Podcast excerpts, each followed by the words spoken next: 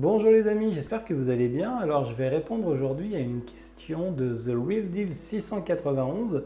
Voilà, j'ai pas son prénom, euh, qui est euh, que valent les diplômes Open Classroom sur le marché du travail? Euh, Entre parenthèses, ce sont des titres RNCP.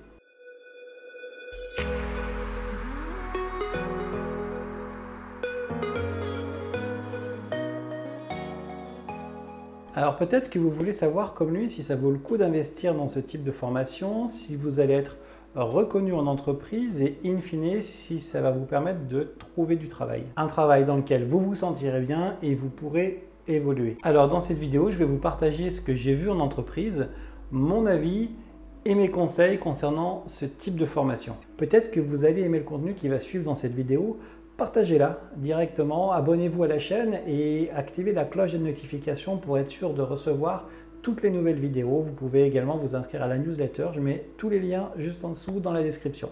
Avant d'aller plus loin, je voudrais rappeler un point qui pour moi est important. Euh, la compétence prime sur le diplôme et c'est encore plus vrai aujourd'hui dans un monde qui se réinvente. Tout est possible pour la personne qui croit en lui et qui s'en donne les moyens. Comme en témoigne euh, la formidable aventure de Jean-Pierre que j'ai eu vraiment bah, l'honneur d'interviewer, que vous pouvez retrouver. Euh, Jean-Pierre a connu la rue pendant 10 ans et est devenu ensuite référent Europe pour IBM. Donc un parcours incroyable qui prouve vraiment que tout est possible.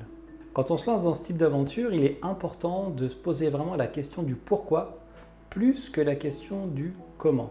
Personnellement, les diplômes n'ont plus de valeur à mes yeux le jour où je les ai obtenus. Alors attention, euh, je ne dis pas que les diplômes sont inutiles. Euh, je pense que personne ne voudrait se faire opérer des yeux par un chirurgien qui, juste avant l'opération, vous dit Vous inquiétez pas, j'ai vu le tuto sur YouTube. Mais en informatique, c'est un petit peu différent. Mon pourquoi remonte à vraiment très très loin. Alors, sur le blog, dans la page à propos, euh, je parle de mes 5-6 ans euh, quand je démontais le téléphone de, ma mère avec un, cadran pour ceux qui connaissent. Mais est-ce que je vous ai parlé des sièges de bébé Alors c'est simplement une histoire d'enfant qui a eu des conséquences vraiment importantes jusqu'à aujourd'hui. Euh, quand j'étais plus petit, en fait, j'avais des sièges auto et sièges de bébé que j'avais alignés, on en avait deux. Donc je les avais alignés dans la cour, l'un derrière l'autre comme ça. Et euh, mon père faisait de l'aéromodélisme également et euh, j'avais récupéré des, ailes d'avion, enfin des bouts d'ailes d'avion que j'avais accrochés pour faire une armure avec des élastiques sur les bras. Et j'avais récupéré une calculatrice euh, qui marchait plus. Alors ça faisait un boîtier comme ça avec plein de touches, mais des grosses calculatrices de, comptable, je ne sais pas si vous voyez, avec des touches un peu, un peu, un peu hautes comme ça. Et j'avais simulé finalement le cockpit d'un avion dans lequel on était habillé en pilote et euh, on partait dans des mondes imaginaires où finalement ce clavier de calculatrice permettait d'activer des commandes qui permettaient de lancer des missiles, qui permettaient euh, d'ouvrir la verrière, qui permettaient de lancer les parachutes. Ah, c'était quelque chose vraiment d'exceptionnel pour moi. Et euh, c'est, je pense, des choses qui sont un petit peu dans l'ADN qui m'ont orienté plus tard pour choisir mon baccalauréat. Au moment du choix du bac, j'ai choisi le bac STIEL. Alors je ne sais pas s'il existe encore, c'est un bac technologique. Il y a des bacs qui permettent justement d'approfondir l'électronique, l'électrotechnique, la mécanique. moi je me suis éclaté dans ce bac, même si c'était entre guillemets a priori pas la voie royale, parce que la voie royale, euh, on nous expliquait que c'était le bac scientifique avec après les écoles prépa, écoles d'ingénieurs. Euh, moi, je pense pas du tout. La voie royale, c'est la voie que vous avez choisie, qui vous anime et dans laquelle vous serez bon. Et moi, j'adorais cette capacité d'apprendre l'électronique pour enfin pouvoir comprendre et pouvoir faire mes propres créations euh, en électronique et, en fait plus tard en informatique. Alors c'était formidable parce que euh, j'ai pu mettre les mains directement au niveau des 0 et des 1. j'ai appris à programmer en assembleur alors que j'étais simplement en terminale. On a fait euh, de l'assembleur euh, soit sur des microcontrôleurs 68HC11 avec des Move AX, BX, etc. Euh, c'était incroyable de voir qu'on voyait des signaux sur une carte électronique et on pouvait comme ça aller du début jusqu'à la fin et ça permettait de piloter une fraiseuse à commande numérique. Alors à côté de ça, moi, euh, j'avais commencé en autodidacte à apprendre la programmation tout seul, euh, mais en Visual Basic 6, donc euh, en créant des applications Windows. Et pour le bac, j'ai pu présenter justement une application que j'avais amenée. Alors à l'époque, c'était sur des disquettes, vous imaginez. Et dans l'application, on pouvait voir en fait la carte visuellement que j'avais reproduit avec des boutons qui étaient les mêmes boutons qu'il y avait sur la carte électronique en physique. Et quand on appuyait dessus, dans l'application, on voyait les signaux et on voyait les instructions du code assembleur qui avançaient comme elles avançaient en réel dans la carte. Alors ils n'étaient pas connectés les deux, mais c'était juste quelque chose de formidable parce que avant le DUT, avant d'arriver justement dans le cycle d'études supérieures, eh bien j'avais déjà appris en autodidacte, même si c'était vraiment pas bien fait, à coder des applications Windows et également à comprendre euh, le basique, les fondamentaux du déplacement des 0 et des 1 sur des cartes électroniques. Juste génial. Alors ensuite, j'ai avancé un petit peu plus dans le DUT. Alors, euh, j'aurais pu choisir un DUT euh, informatique, j'aurais pu choisir un BTS euh, informatique industrielle et j'ai choisi un DUT télécommunications et réseau. Alors j'ai eu la chance de pouvoir faire ce diplôme sur Annecy. À l'époque, c'était un diplôme qui était vraiment très très demandé. pour 800 demandes, il y avait 80 places. Alors on pouvait rentrer sur dossier mais également sur entretien. Et bah, c'était important parce que quand on n'avait pas fait un bac S, euh, on arrivait avec un tout petit handicap euh, et on savait que les maths allaient quelque chose de vraiment difficile. Mais moi, je trouvais ça formidable cette formation parce que on avait capacité à apprendre le développement logiciel, mais également le système et réseau et les télécommunications. Alors, les télécommunications, c'était un petit plus parce que comme je fais de l'aéromodélisme avec des radiocommandes, etc., j'avais vraiment envie de comprendre en fait comment se déplacent les ondes, comment on peut piloter quelque chose à distance euh, sans être relié par un fil. Donc euh, ces trois compétences ont vraiment été des fondamentaux pour moi dans mon métier de développeur informatique. Alors après mon DUT, euh, j'ai travaillé directement et après deux ans dans la vie active, j'ai repris mes études en cours du soir au CNAM, le Conservatoire national des arts et métiers, pour obtenir à l'époque un bac plus 4 qui s'appelle le DEST, le diplôme d'enseignement supérieur en technologie. Par la suite, euh, ben, j'ai eu plusieurs aventures et euh, notamment j'ai pu encadrer euh, des alternants.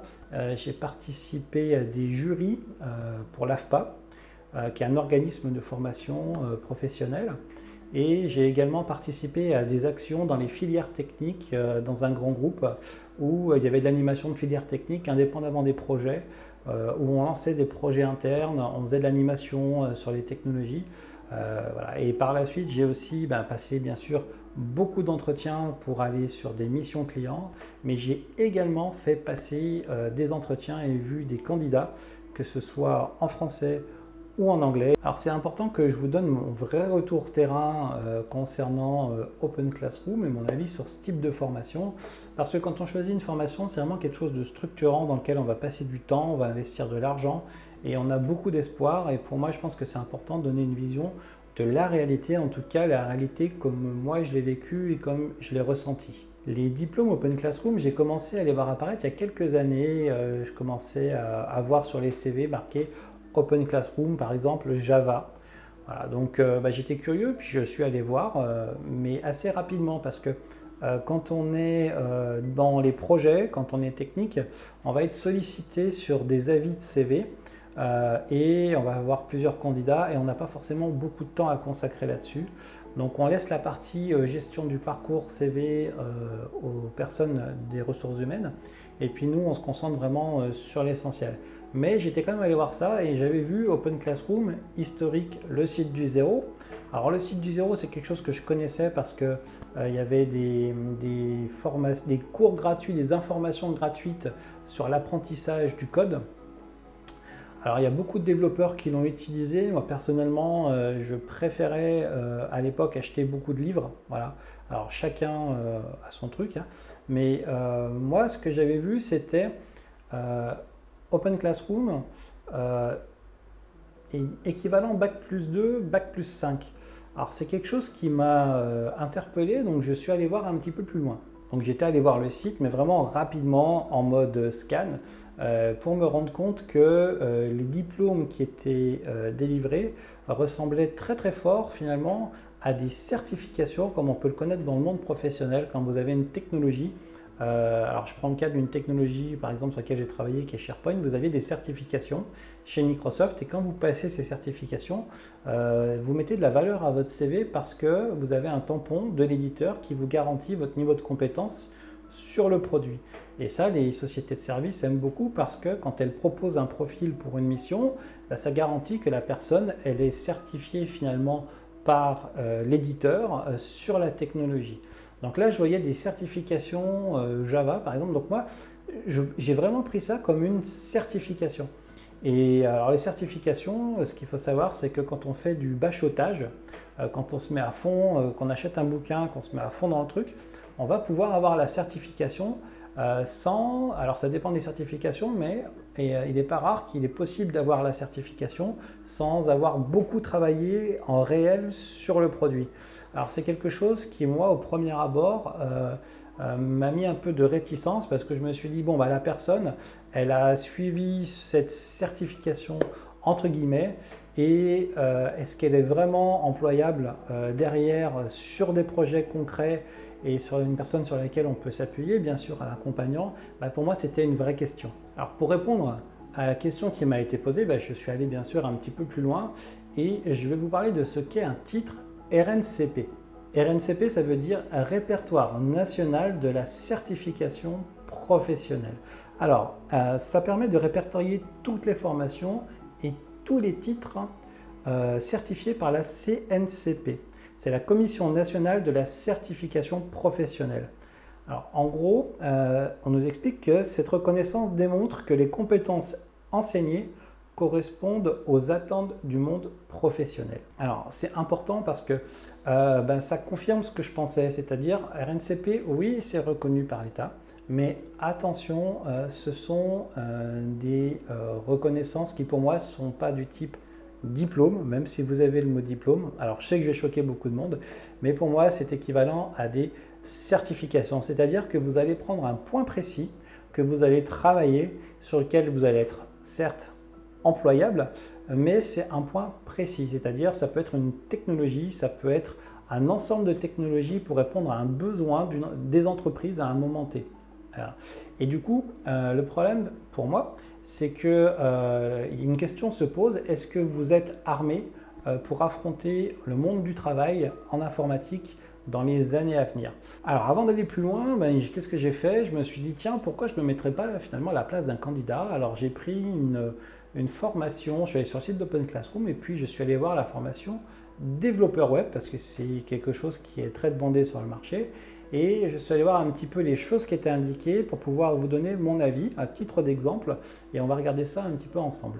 Alors première chose, j'ai vu euh, euh, des choses qui sont vraiment à la, qui sont justes, mais qui sont à, la, à une certaine limite euh, pour moi.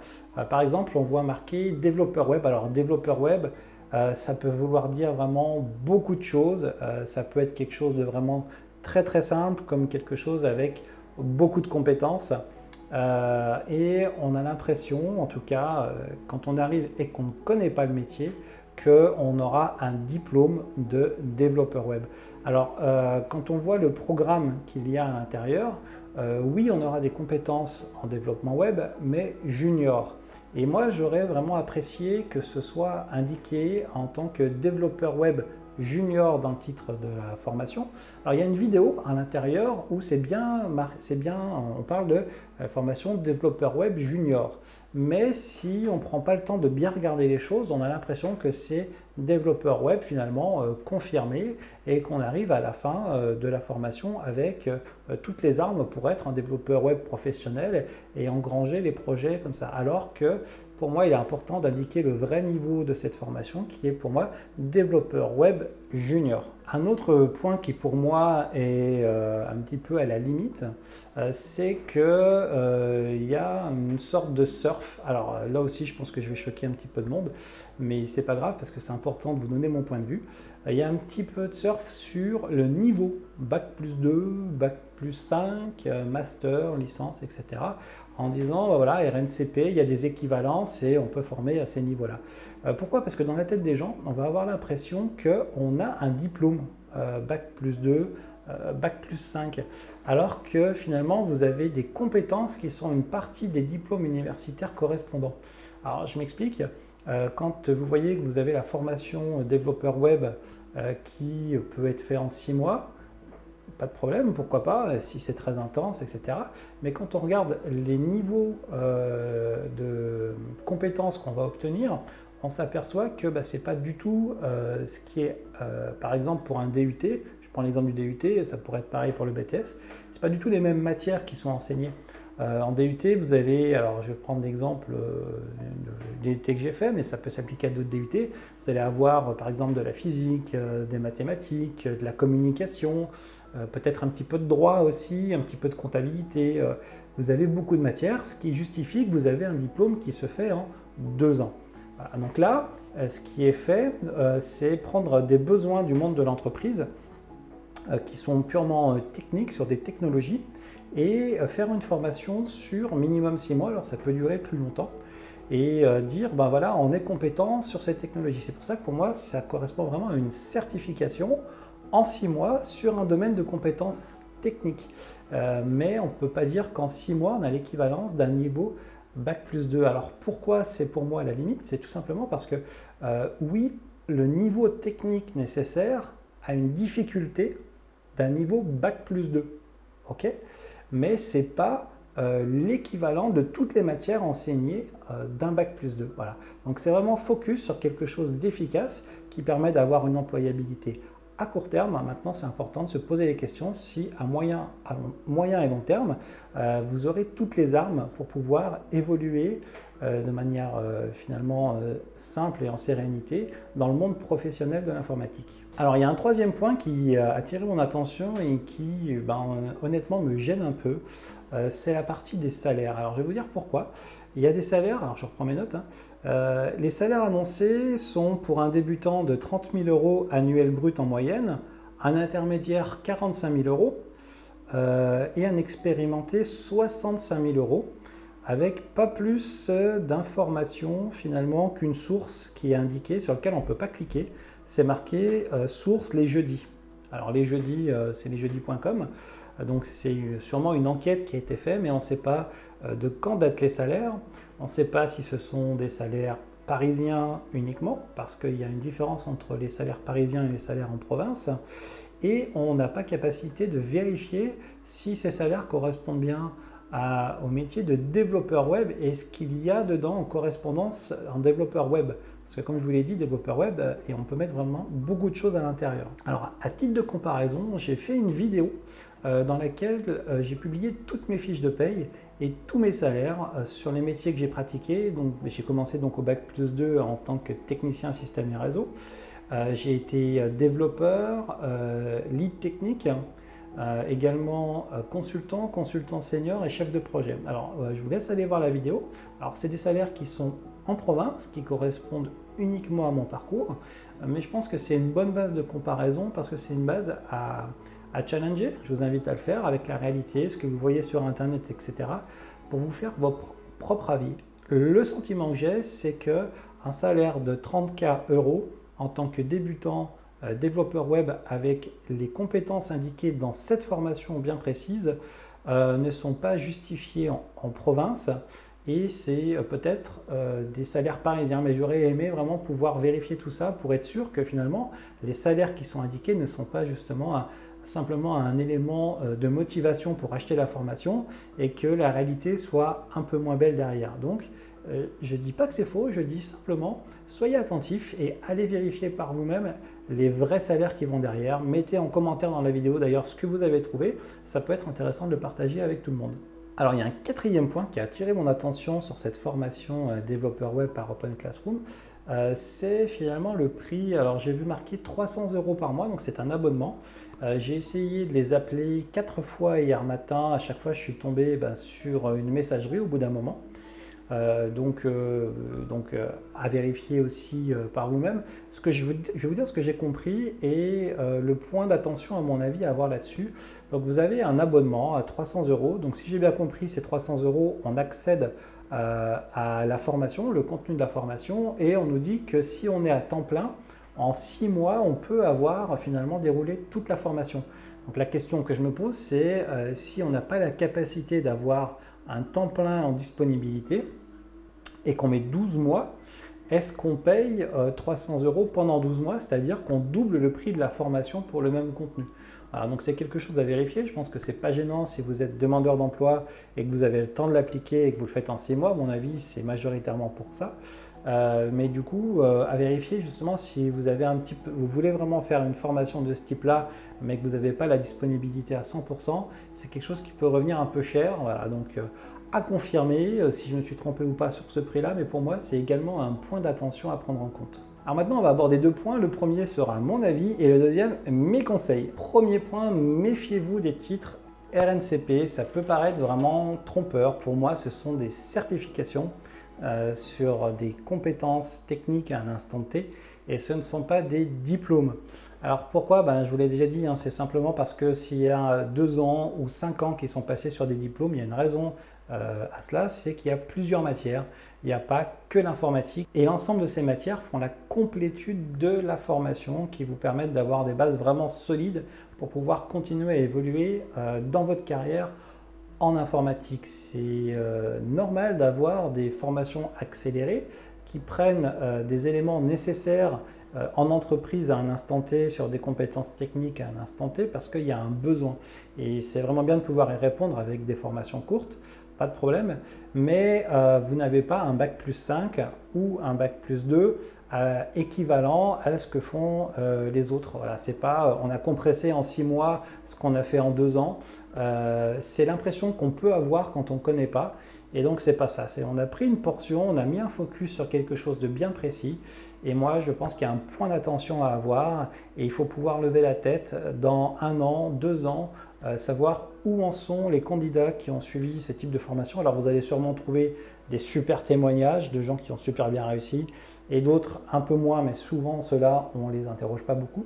Donc euh, je vous invite simplement à être vraiment être vigilant là-dessus parce que euh, c'est euh, simplement logique si vous avez une formation sur un point précis, etc., avec la technologie ou l'ensemble des technologies sur lesquelles vous êtes devenu finalement performant au bout de deux ans, est supprimé ou remplacé, qu'est-ce que vous faites? Voilà, donc vous aurez besoin d'avoir beaucoup de travail à côté pour pouvoir compléter justement les choses qui vous permettront d'être à l'aise en entreprise dans l'évolution de votre carrière.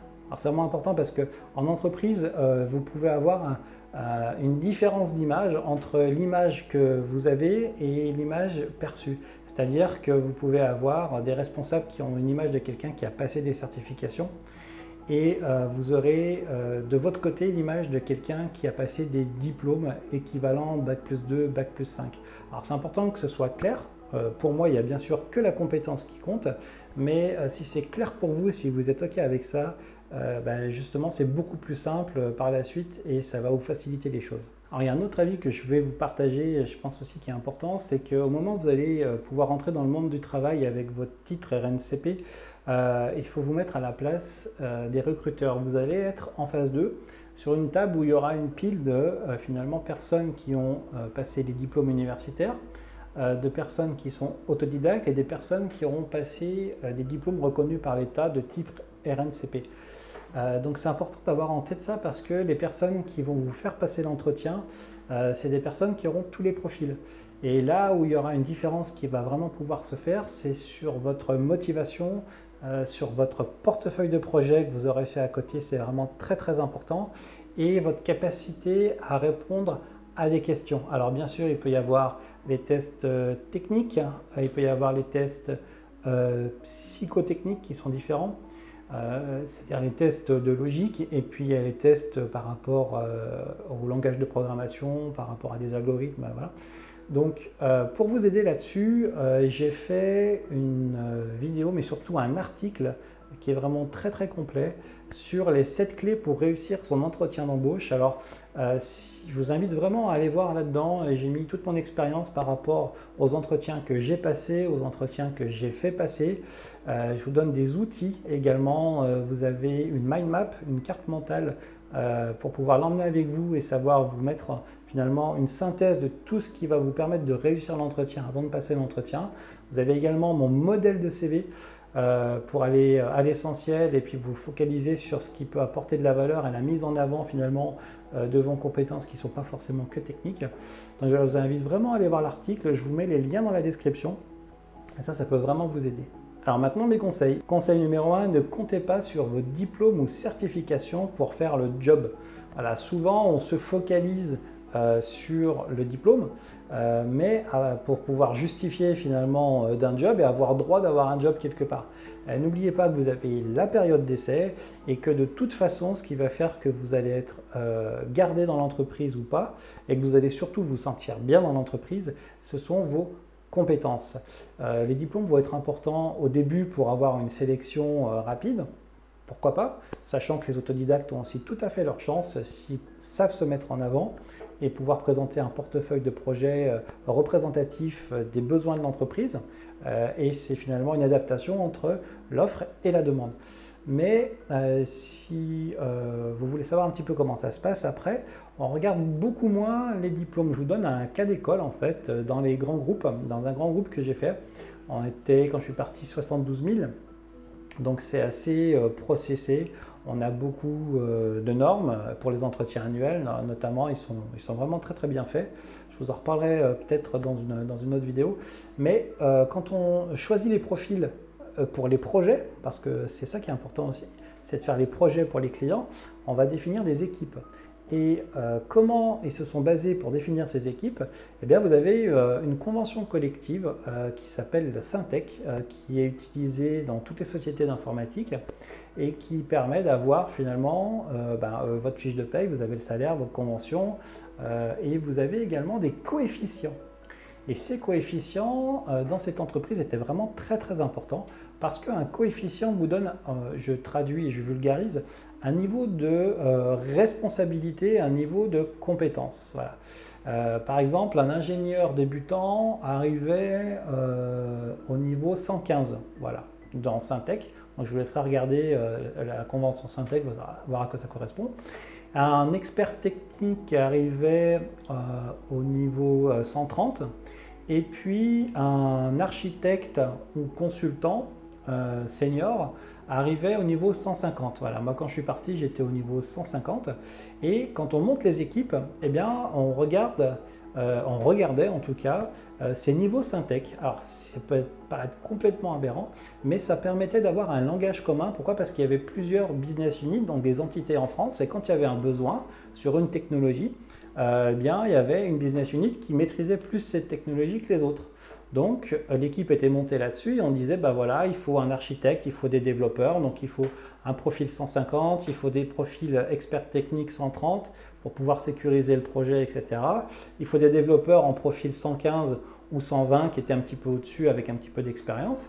Et donc on parlait là-dessus. Et là, euh, personne euh, s'inquiétait de savoir quelle était l'école qui avait été faite, si c'était en cours du soir, euh, si c'était un autodidacte. Euh, voilà, c'était euh, des coefficients qui étaient par rapport à une échelle de valeur construite en interne. Donc voilà, vos diplômes sont, ah, c'est un peu comme je vous l'expliquais, en tout cas moi c'est ce qui a été mon cas. Ils ont été importants pour moi, les diplômes, et j'en ai passé, mais ils ont été importants jusqu'au jour où je les ai obtenus. Et à mes yeux, ils avaient finalement ben, plus la valeur que j'y apportais quand je ne les avais pas. Deuxième conseil, soyez vigilants, vraiment soyez vigilants sur les organismes de formation. Euh, le titre RNCP a été mis en place en 2002. Voilà. Et donc, il a permis de répondre à un besoin du marché professionnel sur des compétences bien précises et des technologies bien précises qui évoluent. Donc, le contenu évolue un petit peu. Mais euh, il y a, alors je ne vais pas donner le nom, euh, c'est paru dans la presse, il y a des organismes qui ne sont pas géniaux, géniaux parce qu'ils euh, reçoivent des financements. Donc ils ouvrent des formations qui peuvent coûter très cher, jusqu'à 6 000, 8 000 euros par an, sur plusieurs années. Alors ce n'est pas le cas de toutes les formations, mais là c'est un cas d'un gros gros organisme qui a des écoles pignon sur rue dans toute la France et même à l'étranger.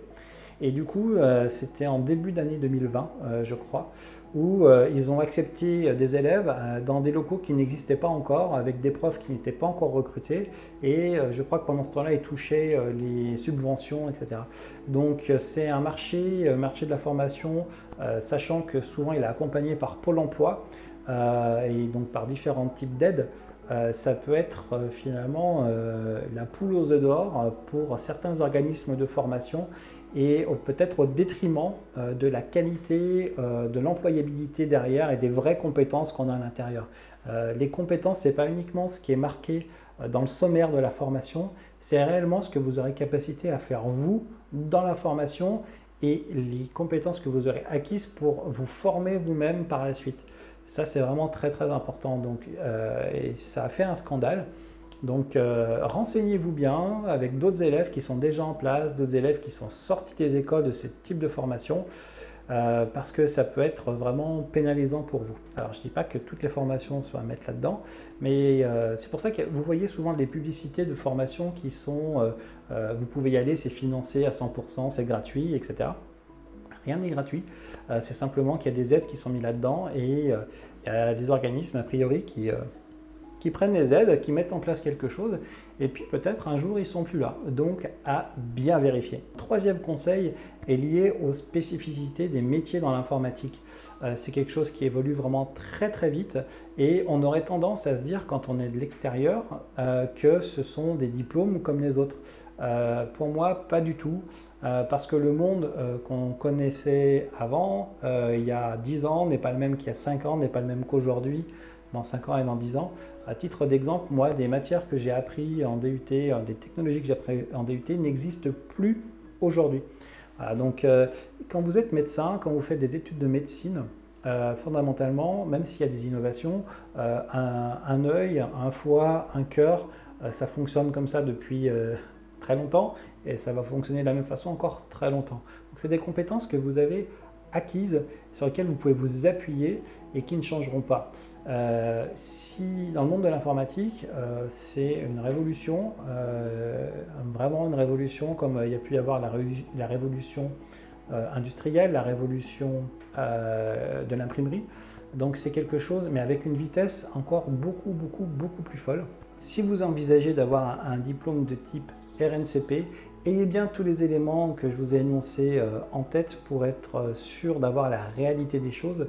En tout cas, mon point de vue, parce que je pense que euh, ce type de formation euh, ne vous apporte pas toutes les bases nécessaires pour évoluer de manière euh, sereine dans les années à venir et affronter toutes les évolutions technologiques si vous n'êtes pas curieux, motivé et investi pour apprendre de nouvelles choses au fil de l'eau. Parce que ça, c'est vraiment quelque chose de primordial. S'arrêter à ce type de formation, c'est pas comme si vous faites une formation en électricité en plomberie où vous pouvez avoir ces basiques et les utiliser pendant 10 ans, 20 ans. Ces fondamentaux euh, sont bien sûr présents en informatique, mais ne sont pas forcément abordés ou bien abordés euh, pendant ces formations courtes. Donc, à prendre en compte, vous pouvez complètement euh, réussir avec ce type de formation, je le répète, à condition d'être investi, motivé et curieux de ce qui se passe à côté pour continuer à apprendre par vous-même. C'est vraiment très très important. Sinon, le risque, c'est euh, ben, de vous réveiller dans deux ans, trois ans, euh, peut-être cinq ans, euh, avec un mur en face de vous et pas savoir comment passer l'étape d'après. Si vous voulez aller un petit peu plus loin, vous pouvez télécharger mon guide Guide d'un ami pour démarrer une carrière de développeur en six étapes, disponible sur le blog Coder pour changer de vie.com. Voilà, vous pouvez partager cette vidéo, ça me fera plaisir. Euh, mettez des petits pouces, euh, ça me permet de faire remonter la chaîne dans les résultats de recherche. Je vous remercie d'être resté jusque-là et je vous dis à très bientôt. Ciao ciao